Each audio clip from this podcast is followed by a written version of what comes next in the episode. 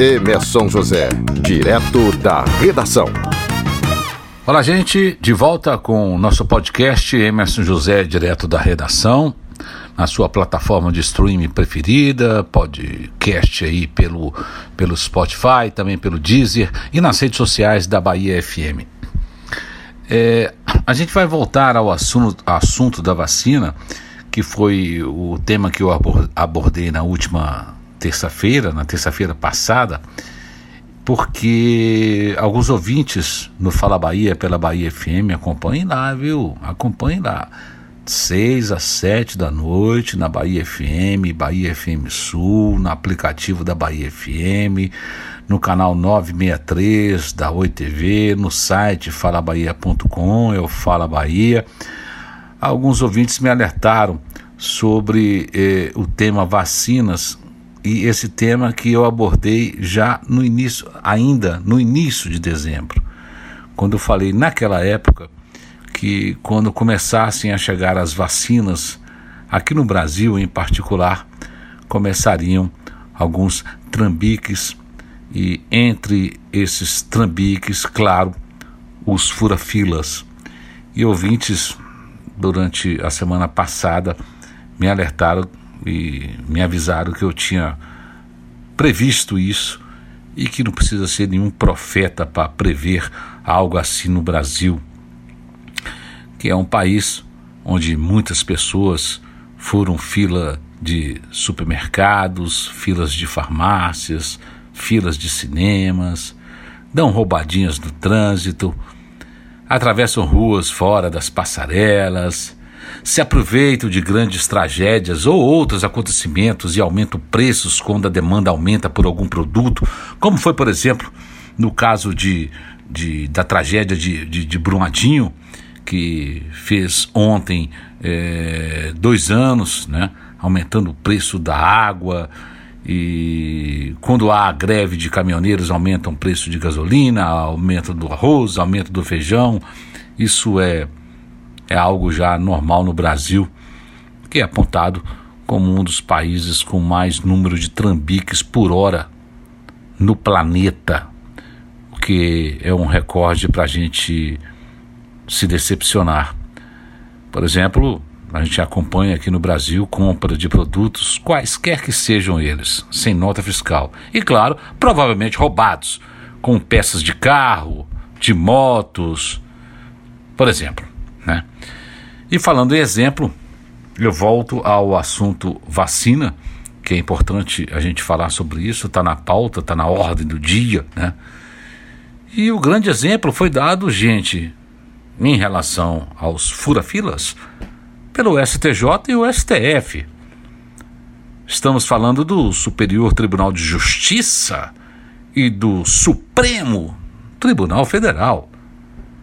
Ou todo mundo esqueceu que em dezembro esses, essas duas instituições que mandam e desmandam no Brasil, vamos ser bem sinceros, consultaram a Fundação Oswaldo Cruz, que é a instituição responsável por fabricar a vacina desenvolvida pela Universidade de Oxford e o laboratório AstraZeneca no país, para saber se era possível, possível, gente, reservar doses da vacina para seus ministros e servidores.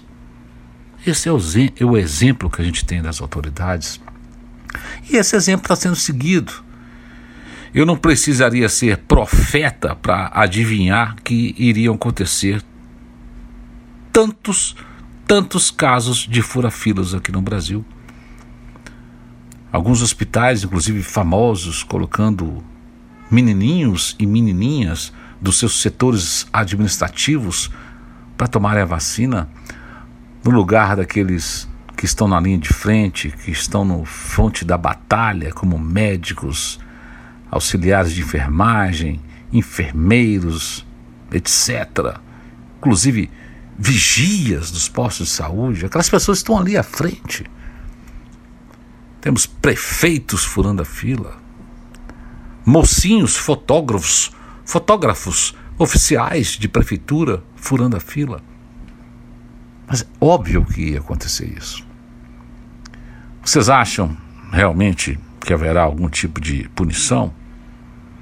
a gente lembra que quem está vacinando alguém que está pulando a fila, e se é servidor público, está cometendo um crime de peculato. Mas quem está vacinando está tendo a ordem de alguém acima um secretário de saúde, um diretor. Então, não dá para colocar todo mundo no mesmo balaio. Mas acontecerão mais e mais pessoas furando fila. Estamos falando do Brasil, gente.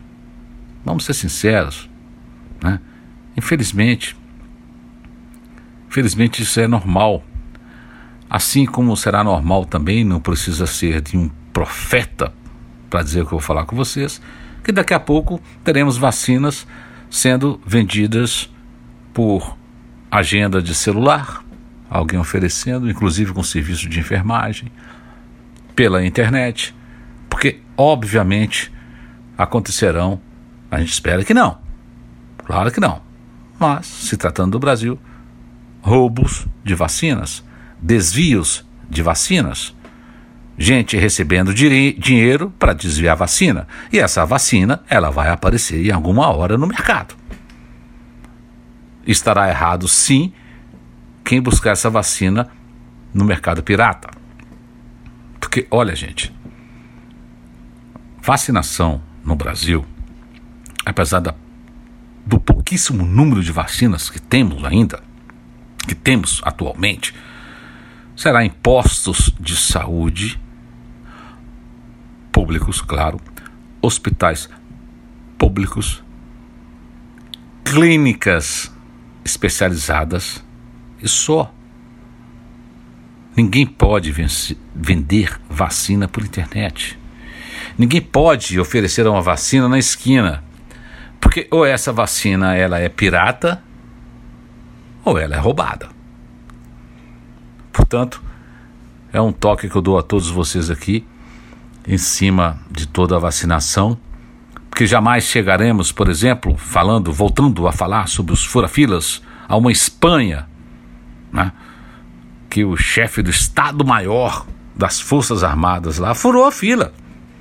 Mas ele teve a, a dignidade quando foi descoberto, se é que a gente pode falar que ele teve dignidade, e abriu mão do cargo e pediu para sair. Isso aí não vai acontecer no Brasil. Nenhum prefeito, nenhum secretário, nenhum ministro, qualquer um que seja, que fure a fila, jamais vai ter essa integridade de pedir para sair. Né? E, venhamos e convenhamos, acreditamos também que jamais serão punidos, já que o exemplo de fura-fila veio lá de trás. Volto ao início do nosso podcast, falando do STJ e do STF. Depois o STF disse lá que não, nós não pedimos isso, demitir o secretário de saúde do STF. É assim que a gente sabe que o STF tem secretário de saúde. Enfim, torcer para que a vacina chegue para todo mundo e a gente sente também que começa a haver uma elitização de grandes empresas comprando vacinas, nada contra essas grandes empresas, elas têm o direito, mas o que a gente torce mesmo é para essa vacina chegar no povo, no povão, naquele, naquele cidadão que não trabalha em grande empresa, naquele cidadão que não faz parte de nenhuma, de nenhuma profissão, né? E volto a, a dar ênfase ao que eu falo sempre no programa: nós temos que vacinar todos os profissionais de saúde do Brasil, todos, e depois partir para os idosos e para aquelas pessoas que estão no grupo de risco. Isso tem de ser logo em curto prazo. Depois a gente parte para o resto. No mais, continuem conosco. Muito obrigado aí por acompanhar o podcast Emerson José direto da redação. Continue lá acompanhando as nossas redes sociais da Bahia FM, do Fala Bahia, tem o Twitter Fala Underline Bahia, tem meu Twitter arroba Emerson José, meu Instagram arroba Emerson José Oficial.